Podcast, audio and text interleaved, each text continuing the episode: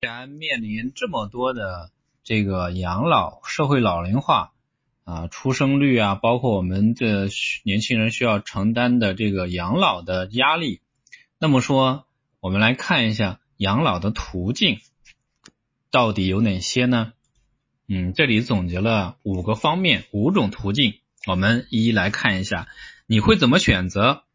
那你选择了会离差距还有多少呢？单纯的一种方法能不能解决养老问题呢？首先，第一种途径呢是通过社保养老。社保养老金老的时候呢能够领多少？政府呢能发多久？这是第一个问题。如果说我们想通过社保养老的话，当然如果说您现在已经退休了，每个月能拿八九千块钱、万把块钱，然后呢基本的这个生活水平各方面的支出，包括过年的时候给孙子啊、给这个。孙女啊，给外孙给外孙女包的红包啊，包括想出去旅个游啊，这些费用，如果说整体算下来，社保都能够覆盖的情况下，那我觉得您这个老年的生活真的是挺棒的，挺好的啊，这个很滋润。第二个方面呢，就是储蓄养老，就是银行存款理财收益率稳定，是不是稳定的？因为我们在去做理财的时候呢，首先讲求的是什么？讲求的是保本、安全。就是安全保本，然后呢是收益，再者呢就是一个这个安全保本收益，然后呢再者就是一个流动性。那么说这个如果说我们想要靠储蓄养老的话，银行存款理财收益是不是稳定的？然后呢这样子的收益能持续多久？您可以看一下最近五年或者说最近三年的这样的一个利率理财这个收益率的趋势。是保持一个稳定水平呢，还是有所下降，或者说下降非常明显的？那您觉得这样子的一个储蓄养老，在未来十年之后、二十年之后，能为您带来的收益是多少？然后它是不是能够持续的，能不能跑赢通胀，或者说能不能去覆盖 CPI 的增长？第三个方面呢，就是投资养老。嗯，您有没有比较好的投资方式呢？收益情况是怎么样子呢？风险有没有？风险是大还是小？稳定性怎么样？如果说亏了，是不是把自己的养老本都给亏掉了？那么说亏了之后怎么办呢？这是第三种养老方式，投资养老。那第四种养老方式呢？是养儿养老。这个时候呢，我们就要考虑，我们有几个孩子呢？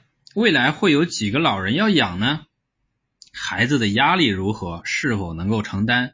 我们是不是要把自己的养老这这项非常重大的责任放在孩子身上呢？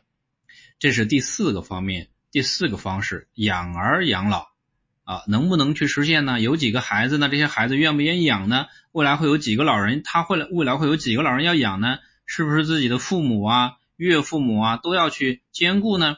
孩子的压力，他现在的一个收入状况是怎么样？能不能承担呢？就这些问题，那第五个方面就是以房养老，在之前的十十几年、二十几年买房投资这个收益率呢很可观，甚至于说你租出去的收益率也很可观。但是大家有没有想过，多年以后的价值是怎么样子的？维护要花时间和精力，还有没有这样子的一个时间跟精力去打理这些东西？未来如果说开征房产税了。要不要交房产税？房产税交多少？因为最近开两会，包括最近出来一些这个规定啊，或者说一些这个政府的政策，说要稳妥的推进房产税。那这个方面呢，未来肯定会有这方面的一个考虑。以房养老，这个是也是我们需要重点考虑的。能不能实现呢？能不能达到我们的养老一个目的呢？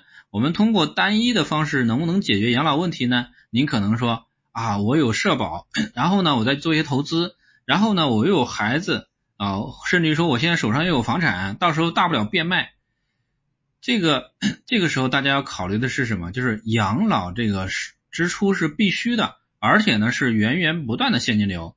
到时候呢，我们这些钱一旦用到了，或者说生病住院了，能不能马上拿出来？能不能马上变现？它的流动性是怎么样子的呢？这个也是关键的时候，可能就是我们养老上的一个救命钱。